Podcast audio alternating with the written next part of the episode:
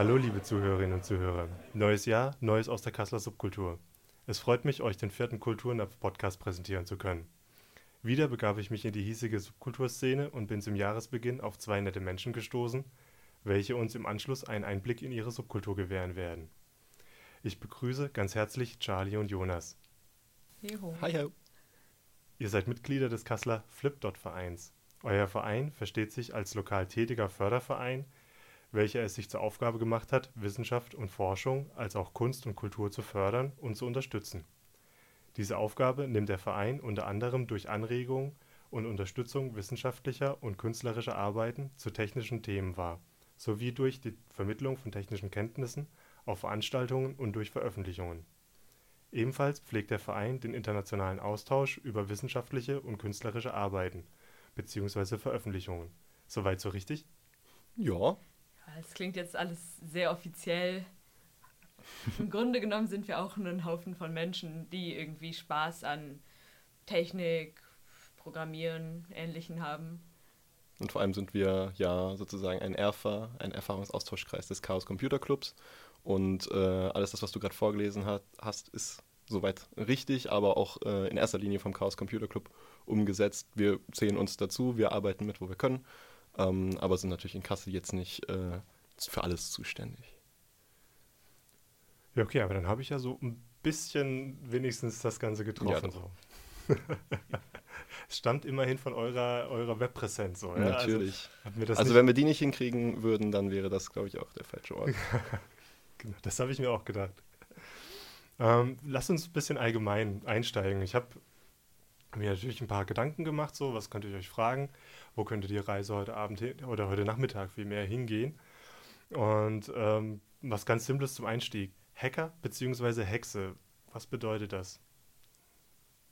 Ähm, ich, also es gibt natürlich immer das Bild in den Medien vom bösen Hacker, ähm, die dann mit irgendwie Kapuze vor ihrem Laptop sitzen und sich in irgendwelche Sachen reinhacken und das ist nicht besonders realistisch. Ähm, ich habe mal eine sehr schöne Definition gehört und die ist eigentlich, Hacken ist eigentlich Dinge kreativ umzubenutzen äh, oder in einem Maße kreativ zu benutzen, wie sie eigentlich nicht gedacht sind und damit irgendwie Dinge zu erreichen oder Neues zu schaffen. Und das finde ich eine sehr schöne Definition. Ja, genau. Vor allem auch mit den Dingen, die man gerade zur Hand hat, vielleicht auch Dinge schaffen, die man geplant hat, ohne jetzt viel Geld für irgendwie eine Lösung auszugeben, die vielleicht einfach funktioniert, sondern auch ein bisschen ja, Kreativität erfordert und äh, auch zum Ziel führt. Vielleicht nicht ganz so lang, aber dann kann man sich ja wieder was Neues ausdenken. Betrifft sich, also bezieht sich dann der Begriff Hacker und Hexe dann nur rein auf, auf technisches Verständnis, also hier Computer und Elektronik, oder kann man Hacker auch allgemeiner fassen? Was meint ihr? Nee, ich würde sagen, das kann man auch viel allgemeiner fassen. Wir in unserem Fall beschäftigen uns jetzt halt in erster Linie mit Software und Hardware, ähm, aber das geht auch in künstlerische Bereiche rein. Auf jeden Okay. Fall. Man kennt ja auch die viel bekannten Live-Hacks. Ist auch eine Form von Hacken. Keine, die jetzt so dem typischen Bild entspricht, aber äh, kann man auf jeden Fall auf viele Bereiche anwenden. Aber was bedeutet denn Hacker und Hexe nicht? Also ich denke da jetzt an so Cracker oder Script Kiddies oder sowas. Wa- Wo ist da der Unterschied? Wie grenzt sich das ab? Mm, Ja, das, das ist nicht ganz leicht zu beantworten. Also erstmal ähm, sind natürlich illegale Aktivitäten nicht gern gesehen bei uns.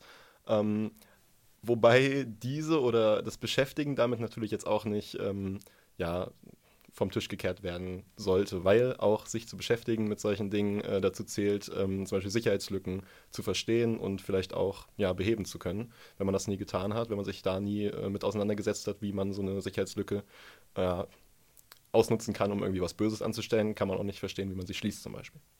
Genau, und außerdem ist ein für mich wesentlicher Teil der Hackerkultur irgendwie auch offen zu sein und dann zu sagen, diese Gruppe von Menschen gehört nicht zu unserer Gruppe oder nicht zu den Hackern, nur weil sie jetzt auf die und die Art programmieren, weil sie die Software benutzen, weil sie das und das jetzt noch nicht so gut können, ähm, finde ich einen schwierigen Ansatz. Äh, genau, aber wir haben sowas, das nennt sich die Hackerethik. Und ähm, das sind einmal einfach grundsätzliche Umgangsformen, die wir untereinander von uns wünschen und gleichzeitig halt auch in Bezug auf Technik, wie wir mit Sachen umgehen. Und ähm, alle Menschen, die diese Hackerordnung respektieren, sind eigentlich willkommen in der Szene. Genau, also Charlie hat eben nochmal dieses Bild von diesem äh, Hacker, der mit einer dunklen Kapuze irgendwie vor dem Laptop in der Dunkelheit sitzt und irgendwie ganz viele Zahlen über den Bildschirm rattern, dargestellt. Ähm, ja, es gibt bei uns Leute, die tragen gerne Kapuzenpullover, natürlich so. Aber ähm, ja, das ist schon alles sehr kommunikativ. Zum Beispiel Charlie gerade. das ist schon alles sehr kommunikativ. Es äh, gibt viele Vorträge, wo Leute ihr Wissen teilen. Es geht eher in die Richtung. Okay, also würdet ihr das, die Hacker-Szene als heterogene Szene beze bezeichnen und also gerade auch vielleicht auf Geschlechterebene, also ist da Diversität gegeben? Mm, einerseits, andererseits. Ich glaube, wir haben da auch ein großes Diversitätsproblem, wie es viel in irgendwie Informatikbereichen ist, was total schade ist. Ähm, andererseits gibt es innerhalb der Hacker-Szene, auch im Chaos Computer Club und bei Events vom Chaos Computer Club, ähm, eine sehr, sehr starke, sehr diverse Szene. Also so sehr, sehr viele äh, queere Menschen kenne ich einfach auch durch diese Szene. Also beides.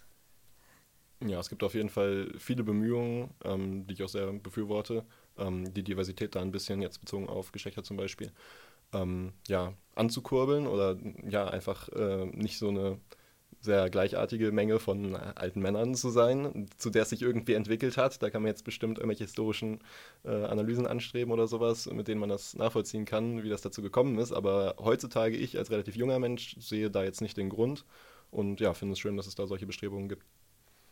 Wie politisch nehmt ihr denn die Szene wahr? Also gerade auch Geschlechterdiversität beziehungsweise heterogene, heterogene Gruppen, äh, Hacker-Ethos, alles, was, du grad, was ihr gerade gesagt habt. Wie politisch kann Hacken sein? Sehr. Ähm, mhm. Ja. Genau, also die, der Chaos Computer Club war immer ein politischer Verein. Äh, primär netzpolitisch, aber es wurde sich zu vielen Themen geäußert. Es gab eine klare Meinung. Allein schon das, was in unserer Hackerethik steht, dieser Umgang, den wir untereinander pflegen, den wünschen wir uns natürlich auch in der Gesamtgesellschaft. Und ähm, immer wenn politische Diskurse in eine Richtung gehen, die uns betrifft, äh, war der Chaos Computer Club und dann auch die gesamte Szene eigentlich selten wirklich leise. Ja, wir haben intern ab und zu mal, kann ich mich gut daran erinnern, die Diskussion, wie weit äh, das geht, der politische Einsatz. Also zum Beispiel, wenn hier eine Demonstration von Rechtsextremen ist, sollte sich der Flipdot da als Flipdot hinstellen und sagen, wir sind dagegen, was wir natürlich sind. Aber ähm, ja, ist es, ist es unsere Kompetenz? Ähm, soll, oder ist es die Kompetenz als Mensch, die wir haben? Ähm, bei anderen äh, ja, Dingen, für die wir uns einsetzen, zum Beispiel gibt es viele bei uns, die äh, sich für eine bessere Fahrradinfrastruktur in Kassel einsetzen ähm, und da auch ja, nach Möglichkeit gucken, was sie politisch bewegen können. Ähm, ja, da gibt es viele, die dann bei der Critical Mass zum Beispiel mitfahren oder sowas. Ähm, und da weiß ich jetzt nicht, ob da ein Flipdot-Banner dabei ist, aber ja, es gibt oft die Diskussion intern auch, wie weit das geht, äh, ab wo man als Flipdot auftritt und wo als Individualperson. War dann mal so ganz klassisch gefragt, die Piratenpartei dann so eine reine Hackerpartei oder beziehungsweise die Partei, die dann in der Hackerszene so ja, den meisten Zulauf fand? Oder wie habt ihr das wahrgenommen? Ich persönlich habe jetzt, äh, also war zu der Zeit, wo die Piratenpartei noch verbreiteter war, wie ich den Eindruck habe, ähm, noch nicht ja alt genug für Politik. Ähm, aber die Piratenpartei kenne ich als Partei, die sich insbesondere für so digitale Themen einsetzt, was ich sehr befürworte. Ähm, ja, bei mir hat es jetzt dann leider noch nicht ausgereicht, um die zu wählen. Ich bin jünger als du. Charlie ist jünger genau, als ich. Genau, aber ich habe also, mir, hab mir einfach gedacht, also so ähm, von, der, von der Idee her, wie die sich ja präsentiert haben mit ihrer Liquid Democracy mhm. und äh, wir machen das alles basisdemokratisch oder relativ basisdemokratisch, ist das ja gerade prädestiniert, so mit dieser mhm. Digitalisierung und alles, was da dazu, dazu zu hängt, äh, die Aushängepartei sozusagen von so einer Hacker-Szene zu sein. Ja, ich kann mir sehr gut vorstellen, dass äh, ja viele Mitglieder vom Chaos Computer Club insbesondere dann interessiert sind an so einer Partei. Genau, aber es ist eben auch sowas, wo wir, wir würden nie als Chaos Computer Club oder als Flipdot jetzt eine bestimmte Partei propagieren. Ähm, deswegen ist es, gibt es da wahrscheinlich auch keine offiziellen Statistiken drüber. Ja, sicher. Äh, ihr seid ja auch ein gemeinnütziger Verein. Genau. Ne, so. Ähm, wie schnelllebig ist denn die Szene? Also Sehr. No, ja, so neue Trends, das geht da schnell rein oder sagt ihr auch mal so, jetzt ist Nostalgie angesagt und wir packen die alten Programmiersprachen aus oder wir hacken die Nintendo DS? Also ich würde sagen, es ist sowohl sehr schnelllebig, also insbesondere Informatik, äh, das ist gar keine Frage, aber auch beim Flipdot insbesondere ähm, sind viele Leute, die schon länger dabei sind in dieser Branche und äh, auch mit alten Dingen rumspielen. Ähm, vielleicht mehr die Elektrotechniker als die Informatiker, die ja irgendwie immer die coolen neuen hippen Programme verwenden äh, wollen. da sehe ich mich zumindest. Ähm, aber halt auch genauso gern wird mit irgendwelchen total alten Geräten rumgespielt und bei älteren Geräten kommt es natürlich dann öfter auch zu diesem Einsatz des Begriffs Hacken, also irgendwie was rumbasteln, dass es vielleicht wieder funktioniert oder woanders eingebaut wird und dann eine neue Rolle bekommt. Sowas gibt es gleichberechtigt. Eine gute Überleitung, da sind wir ja gerade bei eurem Verein. Ich habe mir mal eure Mitgliedersatzung so ein bisschen vorgenommen und würde da gerne einen Auszug daraus vorlesen. Ähm, Auszug aus der Flipdot-Vereinssatzung. An einer Mitgliederversammlung kann elektronisch teilgenommen werden, sofern geeignete technische Mittel vorhanden sind. Da musste ich ein bisschen stutzen, weil wie darf ich mir das vorstellen? Ihr sitzt alle zu Hause, gemütlich, habt euch einen Tee gemacht oder eine Pizza bestellt und habt Skype an oder irgendein Programm, mit dem ihr euch unterhalten könnt und keiner, keiner ist im Vereinsheim? Doch, also ähm, ich habe diese Satzung nicht geschrieben und Charlie auch nicht. Wir haben jetzt hier leider keinen Vorstand hier sitzen, der sich äh, mit der Historie dieser Satzung besser auskennt, aber also bei allen ja, Versammlungen sind eigentlich alle Mitglieder persönlich vor Ort. Es steht ja auch nur kann, also kann muss nicht. Wir hatten neulich tatsächlich einmal den Fall, dass äh, ein Mitglied kein, nicht konnte, ähm, um, also da nicht, nicht direkt hinkommen konnte. Und dann im Zuge dessen ist auch genau diese Stelle nochmal aufgegriffen worden und ist uns auch aufgefallen, dass es vielleicht gar nicht so einfach ist, dann zu schauen, wie wir irgendwie Wahlen dann organisieren. Also, nee, gar nicht. Bei, bei den normalen Plänen ist es eigentlich immer so, dass alle da im Kreis sitzen. Ja, insbesondere bei Wahlen. Äh, da wird jetzt in letzter Zeit viel drüber diskutiert, weil eigentlich alle von einem Wahlsystem ausgingen und dann einer das in Frage gestellt hat und dann wurde darüber diskutiert und dann wurden verschiedene andere vorgeschlagen und ich habe das nur mal so überflogen oder so nebenbei mitgelesen bei uns im Forum. Ähm, es kam dann irgendwie so das Fazit, naja gut, alle Wahlsysteme haben ihre Vorteile, aber irgendwie sind auch alle irgendwo nicht so gut. Und ich weiß jetzt gar nicht, auf welches wir uns geeinigt haben, aber ja, insbesondere wenn man dann jetzt noch über Skype zugeschaltet ist, hm, ich bin gespannt, wie wir das dann machen. Ja klar, also wenn es jetzt ein reines Chatprogramm auch wäre, dann wären da ja Handzeichen zum Beispiel. Und das wäre auch nicht mehr anonym. Genau, das auch noch. Ja, okay. Ähm, ich habe es eingangs ein bisschen erwähnt. Äh, der Verein widmet sich auch der Vermittlung von technischen Kenntnissen und macht das auch unter anderem durch Veröffentlichungen. Also wenn ich mir jetzt eure äh, Webseite anschaue oder der geneigte Zuhörer, die geneigte Zuhörerin sich eure Webseite anschaut, da habt ihr ja einen Blog und einen allgemeinen Teil. Ähm, wie entscheidet ihr denn vereinsintern, was geht raus und was geht nicht raus an Informationen? Genau, wir haben bei uns im Verein äh, so das Prinzip, dass wir eigentlich möglichst hierarchische Strukturen vermeiden wollen. Wir haben zwar einen Vorstand, aber ähm, der hat jetzt keine höhere Stellung oder mehr Entscheidungsgewalt und generell haben wir eigentlich so das Prinzip, wenn ein Mensch Lust hat, irgendein Projekt zu teilen, irgendwas Schönes gemacht hat, kann dieser Mensch das auf dem Blog schreiben. Und wenn es da Kritik gibt, Probleme gibt, dann kann man immer noch drüber reden. Aber erstmal sind viele Sachen, die wir bei uns etabliert haben, ähm, nach dem Build-on-Trust-System, also auf Vertrauen aufbauend. Bezogen auf die Öffentlichkeitsarbeit, also ich habe jetzt gerade nicht das Gefühl, dass äh, es viele oder überhaupt Dinge gibt, wo wir sagen, nee, die dürfen auf keinen Fall rausgehen, die behalten wir für uns.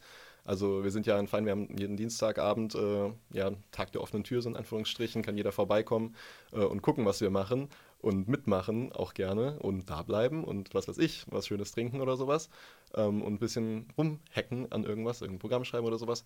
Aber bezogen auf Öffentlichkeitsarbeit fällt mir jetzt eigentlich nichts ein, wo wir sagen, ähm, das behalten wir für uns. Also wir haben Vorträge, wenn ein Mitglied denkt, ich habe was Cooles zu erzählen, ähm, vor allem jetzt auch in unseren neuen Räumlichkeiten haben wir äh, einen guten Platz äh, mit Leinwand und Sitzmöglichkeiten und Rednerpult, wo wir Dinge gut vortragen können. Und letztens hatte zum Beispiel jemand einen Vortrag über zelluläre Automaten gehalten, ähm, ein paar Flyer verteilt und äh, es waren auch ein paar Gäste da, die sonst nicht da sind. Und das war sehr schön.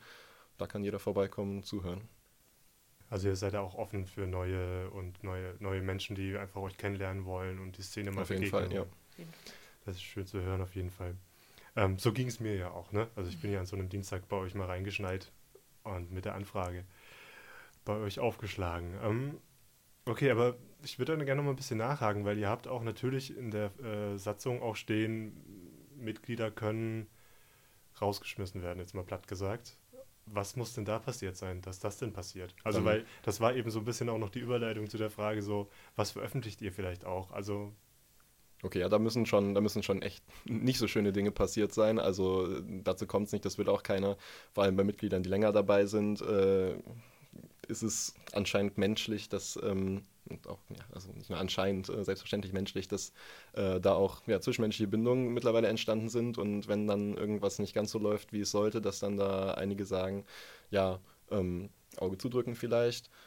Ja, das ist, das ist dann halt eine Frage von, von Abstimmung. Wenn dann irgendjemand meint, äh, na gut, das geht jetzt so nicht, dann wird halt ähm, beim nächsten Plenum darüber abgestimmt und entsprechend wird sich dann anhand unserer Satzung ja, weitergehangelt. Außer Gegenständen neue Funktionen zu verpassen, was macht ihr denn sonst noch als Verein? Ja, ähm, ja, wir machen verschiedene Dinge. Wir machen viel auch, also wir bieten als Flipdot einfach auch einen Raum, wo Leute hinkommen können, die sich zum Beispiel für Technik interessieren, die sich zum Beispiel für Informatik interessieren, aber auch das gar nicht müssen. Es können auch einfach Menschen kommen, die Lust haben, neue Leute zu treffen, die irgendwie da sein wollen, ähm, sich vielleicht ein Kunstprojekt aussuchen. Ähm, genau, das ist auf jeden Fall eine Sache, die wir bieten können. Ansonsten mh, mm, ab und zu haben wir jetzt schon so Workshops und Vorträge gehalten. Nicht besonders häufig, aber wir waren einmal bei Amnesty und haben da eine Krypto-Party gemacht, also Menschen geholfen, verschlüsselte Kommunikation einzurichten. Genau dann haben wir viele Sachen, wo einzelne Mitglieder irgendwie Dinge tun, wo einzelne Mitglieder Kunstprojekte haben.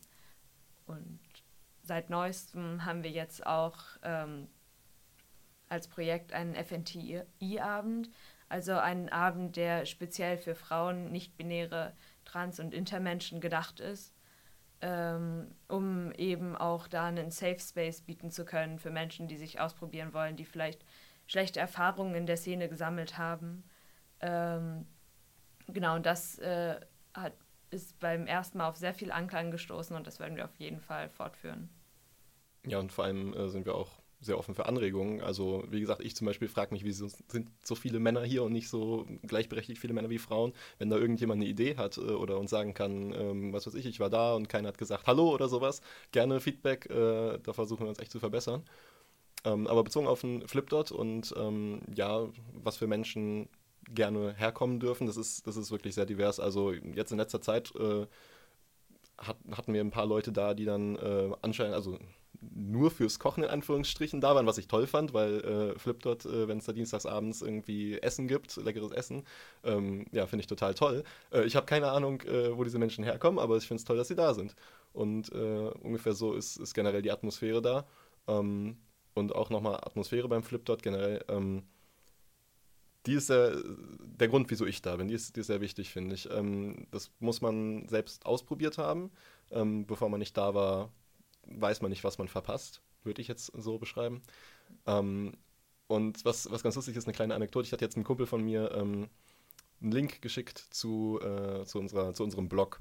Und ähm, anscheinend ist dem, weil auch äh, viele Blog-Einträge entsprechend gethemed sind, ähm, ist ihm so rübergekommen, als wär, hätten wir vielleicht auch was mit Astronomie zu tun ähm, weil es immer oft um irgendwie Raumfahrt oder es, es, gibt ein Icon von irgendeiner Rakete oder sowas. Und es heißt ja auch äh, Hackspace, Hackerspace, Hacking Space. Da überlegen wir uns gerade auch noch, welcher Name der bessere ist.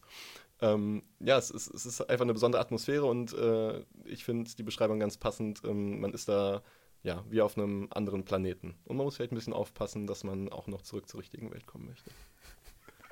das lasse ich jetzt mal so stehen. Das ist ja wunderschön. Mm, jetzt gibt es eine Premiere. Für meinen Podcast zumindest. Und zwar, ich habe einen kleinen Infoblog. Ihr seid jetzt die Ersten, die sowas äh, mit mir erleben dürfen. Ich habe einen kleinen Infoblog vorbereitet, weil das nächste Thema möchte ich gerne ein bisschen einleiten. Es geht so um den Informatikunterricht. Wir haben vorhin schon mal ein bisschen, klang es auch an, so gerade auch, äh, wie bringen wir junge Menschen zur, zur Informatik, wie bringen wir die jungen Menschen dazu, so etwas zu lernen oder sich dafür zu interessieren, egal welchen Geschlechts sie sind. Ähm, ich habe da mal ein bisschen recherchiert und würde einfach mal kurz so einen Einstiegsblock gerne jetzt bringen. Ähm, Industrie 4.0, Internet der Dinge, digitale Gesellschaft, Fachkräftemangel im Informatikbereichen. Das sind alles Schlagworte, die im Moment wir überall lesen und hören. Und aus der Industrie, aus der Politik, überall fehlen diese Fachkräfte genau in diesen Bereichen. Jetzt habe ich mir da dazu mal die Schu die hessischen Schullehrpläne angeschaut und habe da ja Erstaunliches äh, sozusagen zutage gefördert. Denn es ist tatsächlich im Grundschullehrplan die Rede davon, Kindern Erfahrungen mit Natur und Technik sammeln zu lassen. Für den Technikbereich heißt, heißt es hierzu im Detail Einblicke in die Funktionsweise und Gefahren technischer Geräte, wie auch die Erprobung der Manipulationsmöglichkeiten von Medien anhand zum Beispiel Fotos, die digital verfremdet werden, oder durch Analyse von Filmsequenzen da habe ich mir gedacht, wow, okay, das ist ja in der Grundschule schon mal ziemlich viel. Also da gehen sie ja schon mal los, auch gerade ähm, mit diesem Verfremden, also mit dieser Manipulationsmacht, die diese Technik ja auch bietet. Da legen die ja schon richtig los. Also weil Grundschule geht man ja mit sechs Jahren, oder nicht alle, aber die meisten. Ähm, dann habe ich mir gedacht, okay, das ist ein guter Start, schauen wir mal, wie es weitergeht. Dann habe ich mir die Hauptschule und die Realschule angeschaut und da war von diesem Ursprungsfunken nicht mehr viel übrig.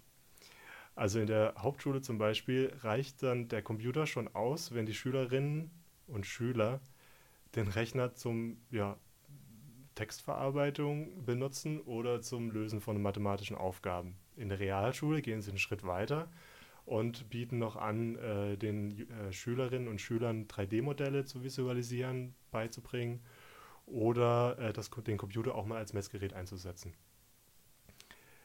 Von den Begriffen Informatik, Programmierung oder Digitalisierung im Allgemeinen ist in beiden Lehrplänen nichts erwähnt. Also die Wörter gibt es da einfach nicht drin. Zudem wird hingewiesen, das fand ich auch noch sehr interessant, dass, also in den hessischen Lehrplänen wird darauf hingewiesen, dass eine flächendeckende Ausbildung selbst einfachster Computerkenntnisse nicht möglich ist, da die Ausstattung in den Schulen es nicht flächendeckend hergibt. Erst in den Gymnasialstufen, also G8 und G9, gibt es dann tatsächlich das Fach Informatik.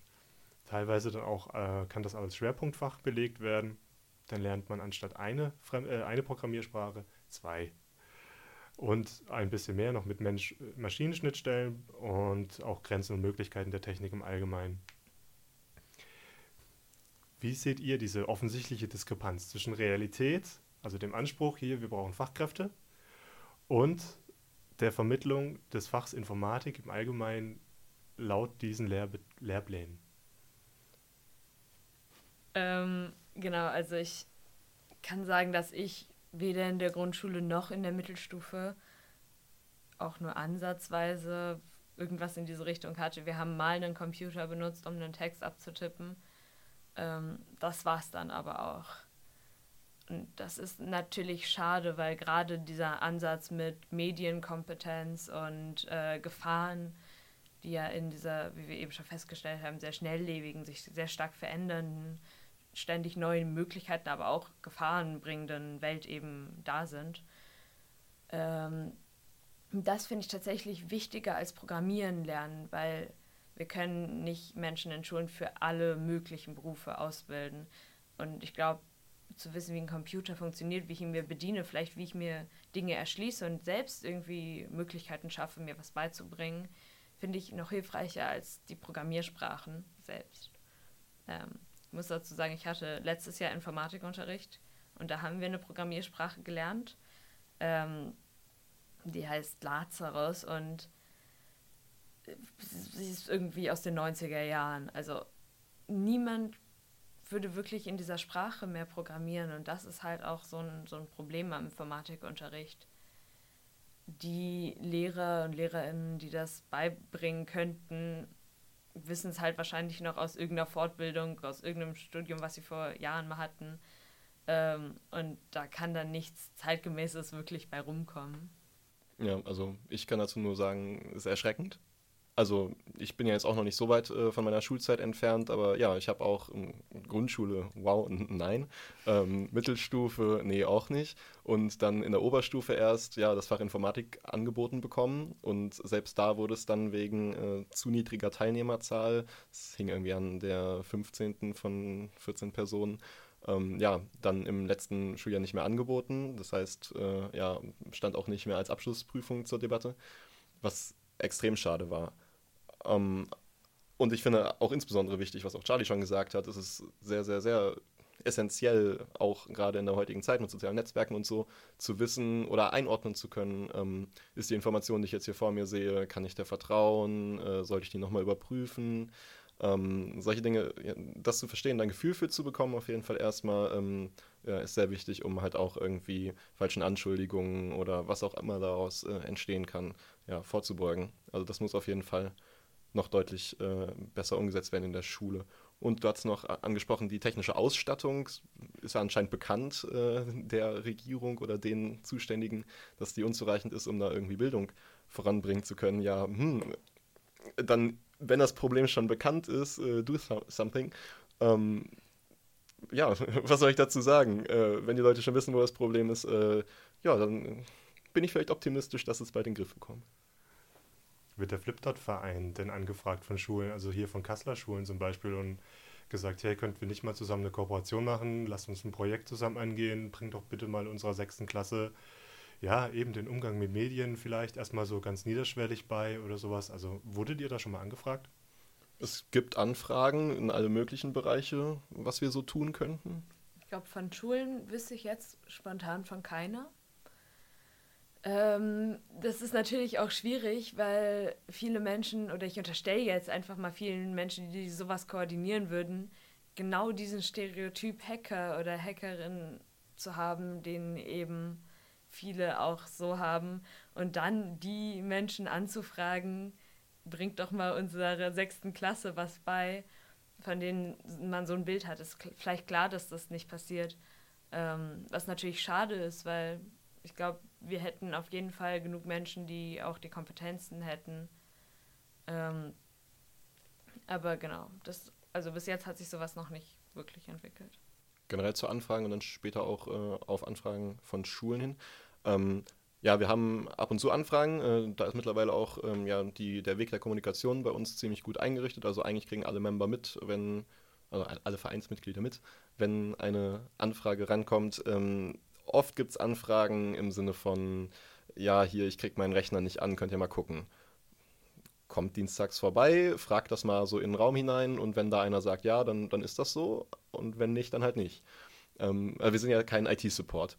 Aber bezogen auf Bildung, ähm, ich weiß, es gab mal ähm, einen Fall, also habe ich auch nur am Rand mitbekommen. Äh, ich habe da jetzt nicht persönlich mitkommuniziert, aber fand ich ganz interessant. Da hat anscheinend ähm, ein Schulleiter angefragt, ähm, was er in einem Fall von Mobbing, ähm, digitalen Mobbing, äh, machen kann, beziehungsweise wie er die Gefahren einzuschätzen hat durch das, was da passiert ist. Ähm, da wurden dann anonymisiert, also bei mir ist auf jeden Fall kein Detail angekommen, ähm, ja, Informationen über das, was passiert ist, äh, uns mitgeteilt und dann wurden wir gefragt, ja, ähm, was, was kann, kann da vielleicht noch irgendwas passieren, was ich noch nicht bedacht habe.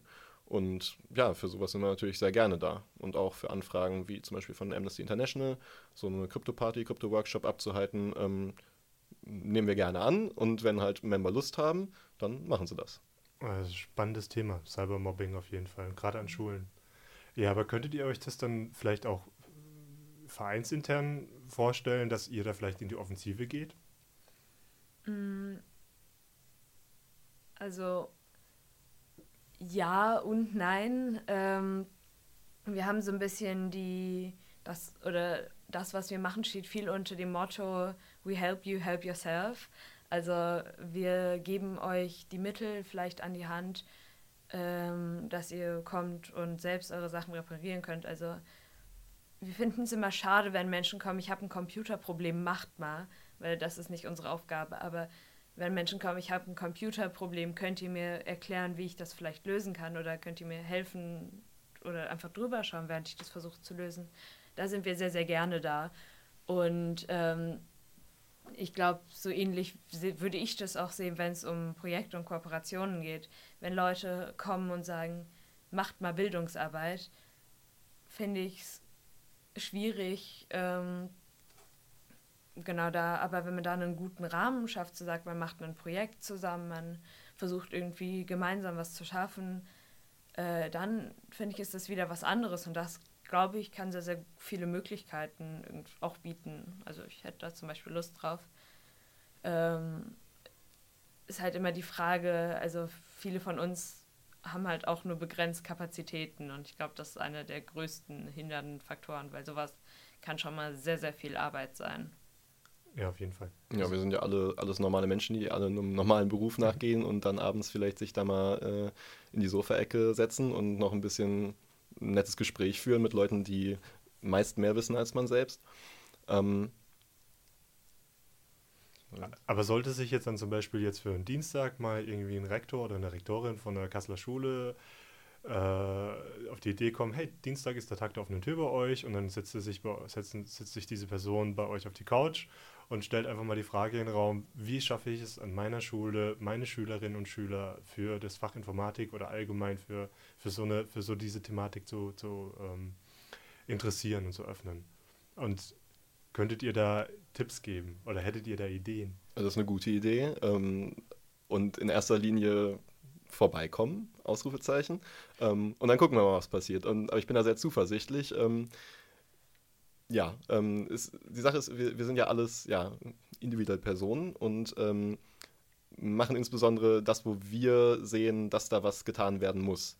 Also wir setzen uns jetzt nicht hin und suchen ein Problem, auf das wir uns stürzen, sondern äh, wir gehen unserem normalen Arbeitsalltag, Hobbys nach und merken dann irgendwann, okay, hier läuft irgendwas nicht ganz so, wie es sein soll. Wenn wir jetzt vielleicht alle noch Schüler wären und dem ausgesetzt wären, äh, wie zum Beispiel vielleicht auch mit einem kleinen Hinblick auf Fridays for Future, wenn wir sehen, da läuft irgendwas nicht richtig, ähm, ja, dann kümmern wir uns darum. So, dann fängt irgendwer an und andere machen mit. Ähm, ja, aber wir setzen uns jetzt nicht hin und, und warten darauf, dass uns jemand ein Problem hinwirft. Die finden wir schon und da gibt es ja auch genug. Gut, dann darf sich jetzt jeder äh, Rektor, jede Rektorin angesprochen fühlen und eingeladen fühlen, wenn ich das richtig verstanden habe. Nicht nur die, alle möglichen Leute, genau. die irgendwie Interesse an allem haben, was hinter dem Monitor sozusagen ist. Genau, mhm. allein schon, wenn Menschen auf uns zukommen und wirklich sagen, hey, ich würde würd hier gern was machen und ich würde gern irgendwie die dafür begeistern und dann zu uns als auch wirklich irgendwie Subkultur und Szene kommen, finde ich, zeigt das schon mal total viel äh, Willen. Wenn jetzt da irgendjemand hinkommt und einen Vertrag mit uns abschließen will und äh, meint, ja, es steht im Lehrplan und ich habe jetzt keinen Lehrer gefunden, der das denen beibringen kann, könnt ihr nicht den Lehrplan übernehmen. Sowas ist total schade. Aber wenn Menschen mit wirklich mit Interesse und Offenheit kommen, ich glaube, dann wird da von uns auch sehr, sehr viel Offenheit und Interesse an Zusammenarbeit zurückkommen. Ja, ich bin gespannt. Vielleicht äh, sprechen wir uns ja in geraumer Zeit nochmal wieder und dann könnt ihr ja vielleicht berichten, ob dann tatsächlich der ein oder andere äh, bei euch aufgeschlagen ist. Ähm, okay, also das war der, das war jetzt die Premiere tatsächlich mit diesem Infoblog. Äh, ich habe noch ein nicht unbedingt kleineres Thema tatsächlich, das ich äh, gerne mit euch besprechen würde. Aber vorher trinke ich mal was. okay. Nächster Themenblock. Nicht minder klein, würde ich sagen. Ähm, aber ich habe deswegen auch nur eine Frage da reingepackt, weil wir wollen ja jetzt hier den zeitlichen Rahmen nicht komplett sprengen. Äh, es geht tatsächlich um Thema Umwelt, weil gerade die digitale Welt ist ja abhängiger denn je von unterbrechungsfreier Stromversorgung. Ähm, die Datennetze müssen vorhanden sein und vor allem auch sicher sein. Dafür werden Ressourcen verbraucht, immer mehr und immer mehr, weil alles wächst, alles wird digitaler. Die Welt wird so gesehen, also virtuell immer kleiner. Ähm, die Meere werden mit Kabeln durchzogen, Naturlandschaften und so weiter werden teilweise dadurch auch zerstört. Wird diese Thematik, also dieser ganze Raubau auch gerade von sel seltenen Erden, die zur Chipherstellung oder sonstigen Sachen äh, benötigt werden, wird das thematisiert in der Szene? Wir hatten letztens eine Diskussion über ähm, Bestellungen in China oder aus China. ähm, viel Technik, äh, so gefühlt jedes Smartphone kommt aus Asien. Ähm, und da war der Hinblick jetzt eher auf die politische Struktur, ob man äh, das politische System von China unterstützen möchte oder es dadurch indirekt tut, weil man die Wirtschaft damit unterstützt und so weiter. Ähm, das war eine lange Diskussion. Und äh, auch da war das Fazit, ja, natürlich gibt es einen Grund, wieso wir die Diskussion angefangen haben, aber die Alternativen sind auch irgendwie alle mal wieder nicht ganz so perfekt. Also es gibt nicht die Lösung äh, für, für so ein großes, umfassendes, ja, globales Problem. Ähm, es ist gut, daran zu denken und bewusst zu agieren. Kaufe ich jetzt über Amazon oder unterstütze ich hier was lokal? Ähm, aber es, es, es gibt nicht die, die perfekte Lösung für alles. Genau, aber es wird, also es wird auf jeden Fall thematisiert und diskutiert und ähm, es ist auch nicht so, dass wir jetzt sagen, alles, was mit Technik zu tun hat, ist immer toll und alles, was mit Digitalisierung und so. Also es gibt auch viele Wege, die irgendwie, die wir auch kritisch sehen und wo wir dann mh, hm, vielleicht auch als Chaos Computer Club, als Flipdot dann eher die sind, die sagen, hey, schaut mal, was ihr hier gerade macht und das geht doch auch besser und das geht doch auch nachhaltiger, vielleicht in dem Fall. Ähm, ist natürlich schwierig, klar, weil für Computer werden Ressourcen aufgebraucht, auf jeden Fall.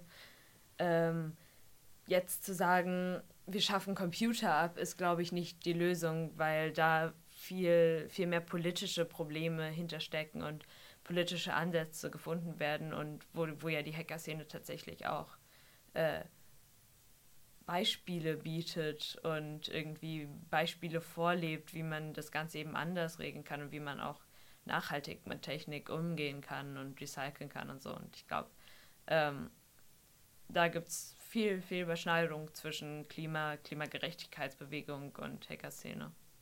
Ja, wir hatten ja auch äh, vorhin schon mal angesprochen oder die Frage gehabt, wie schnelllebig ist das Ganze? Und wir stehen natürlich mitten in einem riesigen Wandlungsprozess. Leute haben ja auch zum Beispiel Angst, ob sie ihren Job vielleicht verlieren, äh, wenn ja Maschinen die Arbeit übernehmen. Gut, da denke ich an die Industrialisierung. Die Arbeitsplätze verändern sich, aber ähm, das ist vielleicht dann ein Problem, wenn es zu schnell geht und die Leute eben nicht genug Zeit haben, sich umzuschulen. Ähm, ja, aber es ist ein Prozess in Wandlung, der noch lange nicht abgeschlossen ist und wir sind jetzt auch wenn wir schon viele Vorteile durch die ganzen Geräte haben, die wir jetzt so benutzen alltäglich, ähm, ja, das, das, das wird sich noch so krass ändern.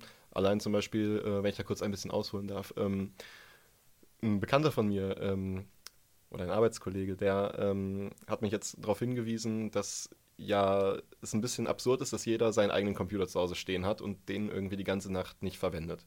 Jetzt zum Beispiel auch in Bezug auf Ressourcen. Äh, da wurde irgendwie eine Mainboard, äh, eine, eine, Recheneinheit gebaut aus vielleicht auch irgendwelchen seltenen Erden und die steht zu Hause rum, wird äh, oder eine Arbeit wird acht Stunden benutzt und dann die Nacht über tut sie nichts. Ähm, und da ist es eigentlich selbstverständlich oder hört sich für mich sehr logisch an. Und da gibt es ja auch schon viele erste Bestrebungen, ähm, wenn das Internet zum Beispiel auch in Deutschland besser wäre, ähm, vieles davon, vieles von persönlicher privater Arbeit, Office oder sowas, ja auf Servern zentral irgendwo zu berechnen, auszuführen und sozusagen nur die Anzeige zu Hause zu haben, wie streamen, wenn du dir ein Video auf Netflix anguckst. Ähm, was viel mehr Sinn ergibt, weil ähm, wenn diese ganze Rechenkraft auf einem Platz ist, ähm, kann da natürlich viel mehr angepasst werden oder, oder dann, dann steht halt nicht Hardware einfach rum und tut nichts. Und das wäre, glaube ich, auch schon ein großer Schritt, um da ein bisschen ja, ressourcenoptimierter zu arbeiten. Außerdem müssen wir ähm, meiner Meinung nach bei dieser ganzen Klimafrage ähm, ein bisschen weg von diesem individualistischen Ansatz, dass irgendwie ähm, ich glaube, dass das Hauptproblem ist äh, so ein politisches System, was sowas zulässt, was diese Art von äh, Umweltzerstörung zulässt. Das sind große ähm, Unternehmen, die sich irgendwie ihre kurzfristigen Profite mehr wertschätzen als langfristige Nachhaltigkeit und ähm, jetzt Menschen zu äh, verdammen, weil er irgendwie einen Computer zu Hause stehen hat, meiner Meinung nach nicht, nicht kein, kein besonders sinnvoller Ansatz. Ähm, aber ja, klar, ich glaube, äh, es ist ein Problem, womit wir uns besonders als Szene auseinandersetzen müssen. Und ich glaube, ähm, vielleicht ist es auch ganz gut, dass wir dann sagen, hier sind Möglichkeiten und dann der Politik, die ja häufig länger braucht, einfach auch zur Seite stehen können oder von der Seite sagen können, hey, schaut doch mal, so kann es gehen oder so sollte es nicht gehen und dann da irgendwie argumentieren und helfen können. Ja, und es hat ja auch äh, viel, Charlie hat jetzt angesprochen, dass es viel mit politischen Themen zu tun hat. Das hat natürlich wiederum auch was äh, ja, mit, der, mit der Vergangenheit zu tun, was weiß ich, Kolonialisierung, dass Länder heutzutage einfach äh, anders dastehen als andere, in denen wir zum Beispiel leben und sehr privilegiert sind. Ähm, ich meine, niemand von uns hat dafür was getan dass wir jetzt hier in einem Aufnahmestudio sitzen und Mikrofone vor uns haben, statt irgendwelche seltenen Erden aus dem Boden zu klopfen. Ähm, trotzdem ist es so und ähm, das ist ein Teil, jetzt die Technik ist jetzt ein Teil von, von vielen Problemen, die damit zusammenhängen, Überfischung. Das ist einfach generell, ja, die Art, über solche Dinge nachzudenken, ähm, die aber jetzt auch, äh, wenn wir bewusst mit Technik umgehen, ja, optimiert wird. Also ihr als Flipdot-Verein geht ihr dann auch hin und postuliert da auch auf eurem Blog etwas? Also macht ihr mal ein Statement oder gebt ihr auch mal was nach außen oder überlasst ihr das dann eher äh, dem Chaos Computer Club? Ähm, nee, wir haben auch als Flipdot schon zu bestimmten Themen Statements abgegeben. Das waren, ähm, soweit ich mich erinnern kann, primär netzpolitische Themen ähm, genau, wir hatten eben die Diskussion, wie weit wir politisch aktiv werden. Und äh, in vielen Sachen haben wir jetzt einen Konsens. Eben hat Jonas schon mal das Beispiel von rechten Demo von Rechtsextremen. Und natürlich sagen wir dann auch als Flipdot, das finden wir nicht gut, aber wie weit stellen wir uns da mit unserem Banner hin? Wie weit gehen wir einfach als Einzelpersonen dahin und wie weit ist es eine Vereinsaufgabe? Und das ist was, was wir diskutieren müssen, was jeder, jede Ortsgruppe diskutiert, ähm, was auch im Chaos Computer Club diskutiert wird. Also gerade bei Themen, die Kassel betreffen, sind wir dann natürlich auch als Kasseler CCC diejenigen, die da vielleicht aufmerksam drauf machen. Ähm, bei größeren politischen Themen ähm, ist es eher so tatsächlich, dass viele Öffentlichkeitsarbeit aus vom CCC ausgeht. Ja, ähm, ja, wir diskutieren ja jetzt hier über nicht nur größere, sondern so die größten Themen der Welt. Das ist ja jetzt ein sehr globales Thema, ähm, die ja, Zusammenhänge zwischen Ressourcen und Verbrauch und so zu betrachten. Und äh, ja gut, wir klein. Nein, wir sind halt in Kassel und wir ähm, ja, haben begrenzte Ressourcen und es wäre vielleicht auch, glaube ich, einfach ein bisschen, ja, wir würden, glaube ich, uns ein bisschen übernehmen, wenn wir jetzt versuchen würden, daran irgendwas Großes zu reißen. Das Heißt nicht, dass wir uns dafür nicht interessieren. Ähm, aber wir haben natürlich auch nur begrenzte Möglichkeiten. Und äh, der Chaos Computer Club als so übergreifender Verein für diese ganzen äh, RFAs oder ja, Untervereine äh, des CCCs, ähm, der hat da schon deutlich mehr Möglichkeiten und äh, ja, wird auch von Politikern eher mal beauftragt, damit ähm, ja, solche politischen Fragestellungen im Hinblick auf Technik mal ein bisschen zu beleuchten und eine Meinung kundzutun. Okay, nee, also ich nehme das ja sehr positiv wahr. Also gerade das, was ihr alles gesagt habt. Und äh, es, herrscht eine, es herrscht eine Diskussionskultur. Und da spielt es keine Rolle, ob das hier in einem Kasseler äh, äh, kleinen subkulturellen Raum ist oder in einer Ebene größer und so. Also ich finde, solange die Menschen miteinander darüber sprechen, ist schon viel geschafft. Ja, mhm. Also weil da gerade dann auch viel Furcht genommen werden kann, irgendwo abgehängt zu werden oder das Gefühl des Abgehängtseins auch genommen werden kann. Also ich, ich, ich nehme das positiv wahr, was ihr mir da, was ihr ja. mir da berichtet. Mhm. Aber ich mache jetzt mal einen, einen, ganz harten Schnitt. So, Diskussionskultur kann ja auch mal gerne in Chaos aus, ausbrechen, so, und das steht ja schon in dem CCC mit drin, also Chaos Computer Club. Für was steht denn das Chaos denn eigentlich? Ja, das Chaos, so wie ich es wahrnehme, ähm, ich finde es toll, weil es ist, es ist funktionierendes Chaos. Also es ist nicht das Chaos, dass irgendwie das Zimmer aufgeräumt ist und man irgendwie ja, seine Fernbedienung nicht mehr findet, sondern es ist so ein Chaos, das wo jeder dran teilnimmt und äh, ja, was einfach funktioniert. Also wenn irgendein Gerät bei uns, was irgendjemand mal irgendwann gebastelt hat, nicht mehr funktioniert, dann ja, ist es halt kaputt und alle fragen so im Raum, ja, hat denn nicht wer Bock, sich mal drum zu kümmern und vielleicht denkt sich irgendjemand, der gerade kein Projekt am Start hat, äh, ja, ist jetzt vielleicht was, wo ich noch nicht so viel Ahnung habe, grob, ich, aber mich interessiert, wie es funktioniert und was man da basteln kann, wie man es reparieren kann. Ähm, das, das ist so das, das Chaos, was ich aber auch, ja, was ich, was ich sehr toll finde, was, was eine Faszination ist. Genau, und wenn man das, man kann das ja noch hochskalieren und dann kommt man bei Chaos Events an oder äh, sie werden, oder ich nenne die auf jeden Fall immer Chaos Events. Ähm, und das sind verschiedene Veranstaltungen, die teilweise vom CCC, teilweise von Airfast, also von lokalen Gruppen, teilweise einfach nur um den CCC herum organisiert werden. Ähm, der größte oder der bekannteste davon ist der Chaos Communication Congress. Der ist äh, jedes Jahr vier Tage zwischen Weihnachten und Silvester. Ist ein wundervolles Event. Äh, sehr, sehr politisch. Also es gibt viele Vorträge zu auch Umweltthemen, äh, zu politischen Themen, zu ähm, aber auch Computerthemen. Und ich glaube, dieses Jahr waren es um die 16.000, 17.000 Menschen. Also wirklich viele. Und es gibt, also alles da wird von Freiwilligen organisiert, äh, in die Hand genommen. Es gibt Menschen, die sind schon Monate vorher in der Orga. Ähm, und dann auf dem Event gibt es Menschen, die nennen sich dann, oder das heißt dann Engel. Und alle, die Lust haben, eben als Teil des Events nicht nur Besucherin zu sein, sondern auch wirklich aktiv teilzuhaben, noch mehr, können eben Engel werden und dann Schichten übernehmen, also Einlasskontrolle, Merch verkaufen.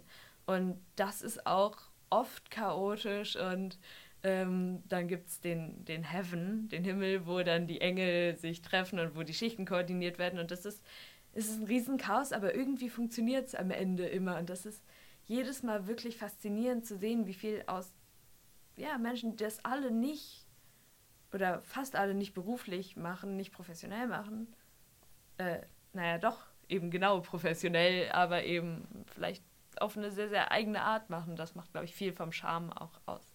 Ja, also ja, es ist sehr erstaunlich, wie sowas funktioniert. Aber es funktioniert einfach. Und ich glaube insbesondere, weil einfach das eine Ansammlung von Menschen ist, die wirklich Bock drauf haben. Äh, und nicht nur mal kurz vorbeigucken, gut zum Chaos Communication Kongress oder vielleicht auch Camp, was alle vier Jahre ist, wo man äh, ja, draußen campt und mehr oder weniger das, das Gleiche tut oder was ähnliches. Ähm, ja, da kommt man ja auch erst hin, wenn man ein bisschen Kontakt mit der Szene hat. Also die äh, Karten dafür, die kaufst du dir nicht wie für irgendein Konzert von beliebiger Sängername einfügen. Ähm, sondern ja, da musste, da musste ja auch eine Verbindung zum Beispiel zum Flipdot haben oder sowas. Ähm, es ist jetzt nicht so, dass, dass wir die nicht rausgeben oder sowas. Wenn man sich interessiert meldet, dann äh, wird das natürlich äh, gleichmäßig verteilt. Also man hat seine Chancen, dahin zu kommen. Und ja, ist, man, man, sollte, wenn man interessiert ist, da auf jeden Fall auch mal vorbeischauen, weil das ist dann die nächste Stufe. Ich habe ja eben schon mal gesprochen von der Atmosphäre, die ich so besonders toll finde beim Flipdot. Das ist einfach auf diesen Events, äh, um die es gerade geht, einfach nochmal größer. Ähm, ich war als junger Mensch, der äh, ja vielleicht auch nochmal das Tanzbein schwingt, solange er es kann. Äh, ja, für den gibt es da auch genug Angebote. Nicht nur die Mainstages, wo dann nachts vielleicht äh, auch mal Musik aufgelegt wird, sondern ja, es ist, es ist dieses Chaos. Es ist, du läufst rum, alle Leute basteln an irgendwas. Ähm, du guckst irgendwo um eine Ecke und da ist auch irgendwie eine Party. Und ja, es ist, es ist so eine Mischung aus äh, es ist einfach eine tolle Atmosphäre. Es ist eine Mischung aus an, an Dingen arbeiten, ähm, sich Dinge anhören von Leuten, die mehr wissen als man selbst, auf äh, ja, den Vorträgen, von denen es ganz, ganz viele gibt. glaube ich, bei dem letzten Kongress waren es fünf Vorträge parallel immer so, die offiziellen. Dann gibt es noch die Vorträge von Leuten, die sich in ihren kleineren Assemblies, heißt es, glaube ich, äh, ja, Zusammenkünften, zum Beispiel jetzt der Flipdot hat eine Assembly gehabt mit anderen Leuten. Nee, wir waren allein. Wir waren allein, okay. Ähm, ja, die bauen sich auch selbst eine Bühne auf, wenn sie was zu erzählen haben, fragen vielleicht vorher mal nach, ob das Lautstärke technisch an der und der Stelle in Ordnung ist. Und dann werden da auch kleinere Vorträge gehalten mit vielleicht sogar noch interessanteren Themen, äh, die es irgendwie ja nicht auf die großen Bühnen geschafft haben. Und ja, man läuft rum, Leute basteln an Dingen, jeden Tag, du denkst, du weißt, wo du hin musst, aber du läufst rum und denkst dir, hier sieht schon wieder alles anders aus, weil Leute schon wieder neue Dinge gebastelt haben, auch große Dinge. Ähm, alles blinkt, äh, blinken Lights auch äh, ein wichtiger Begriff. Ähm, gerne wird mit LEDs oder sowas experimentiert. Alles muss irgendwie blinken und glitzern. Ähm, ja, die Musik muss gut sein. Ähm, die Leute müssen Zugang zu Mate haben, so unserem Kultgetränk.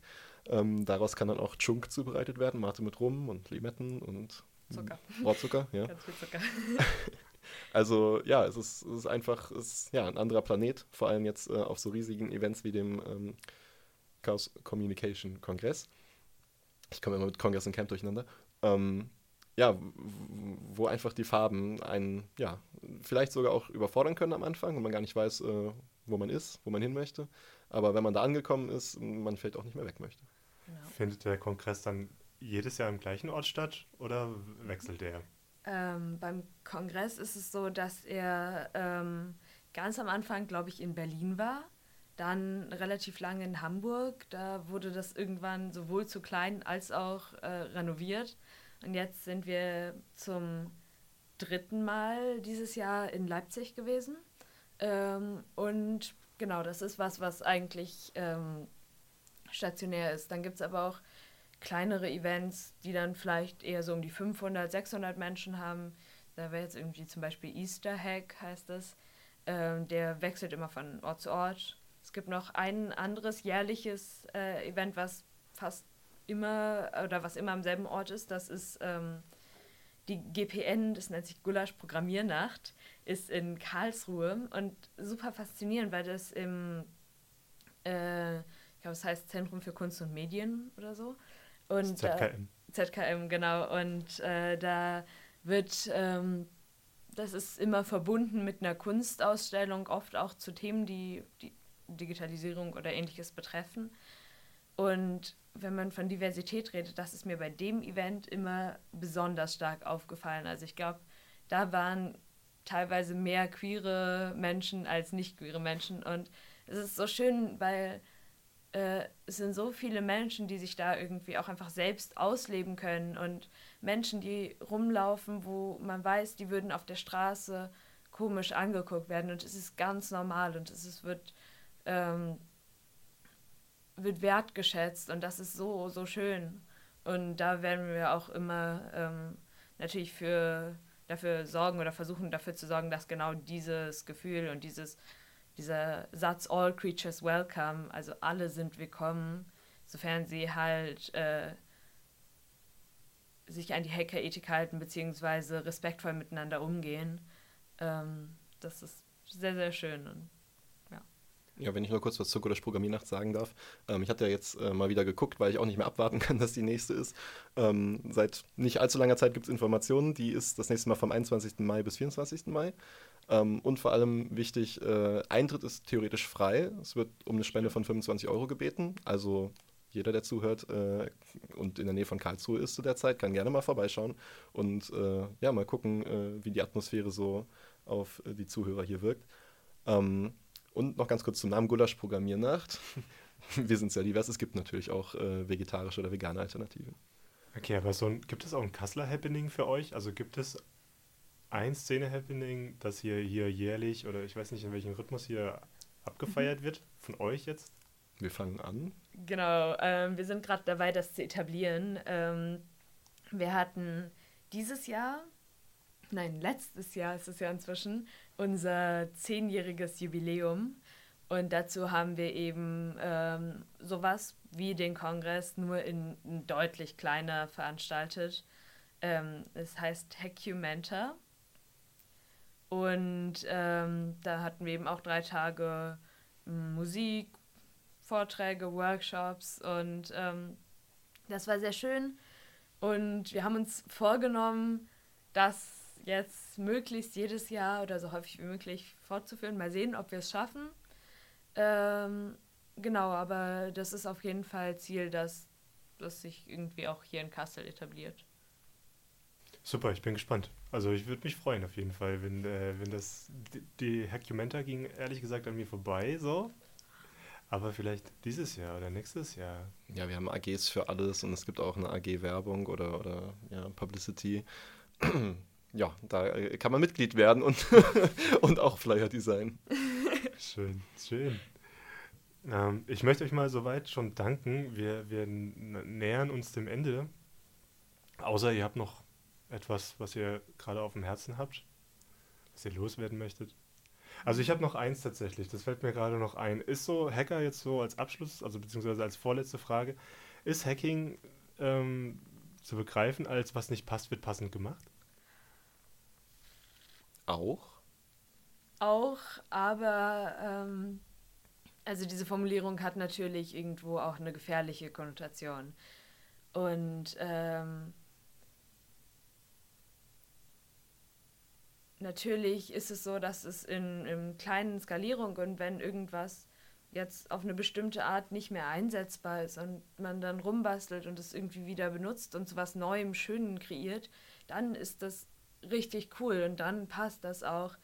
Aber ähm, es ist eben wichtig, dass es nicht so ist, dass wir hier irgendwas forcieren wollen und dass ähm, wir jetzt alles nach unserem Willen ablaufen lassen, sondern wir, wir versuchen irgendwie uns auszutauschen, in Diskussionskultur zu kommen, jetzt politisch gesehen, äh, Perspektiven zu öffnen, Informationen zu verbreiten. Aber ähm, genau, also nur, nur eben auf bestimmte Sachen anwendbar, würde ich sagen. Okay, dann lassen wir das mal so stehen. Zum Abschluss gibt es bei mir immer obligatorisch die äh, Graffiti-Tag-Frage. Letzte Runde!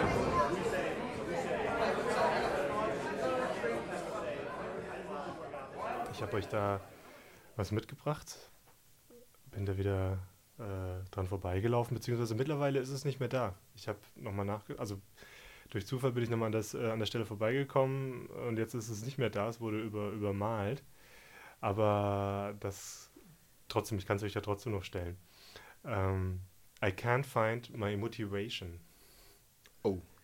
Da, da kann ich gerne was zu sagen. Und zwar die Motivation zum Flipdot zu kommen.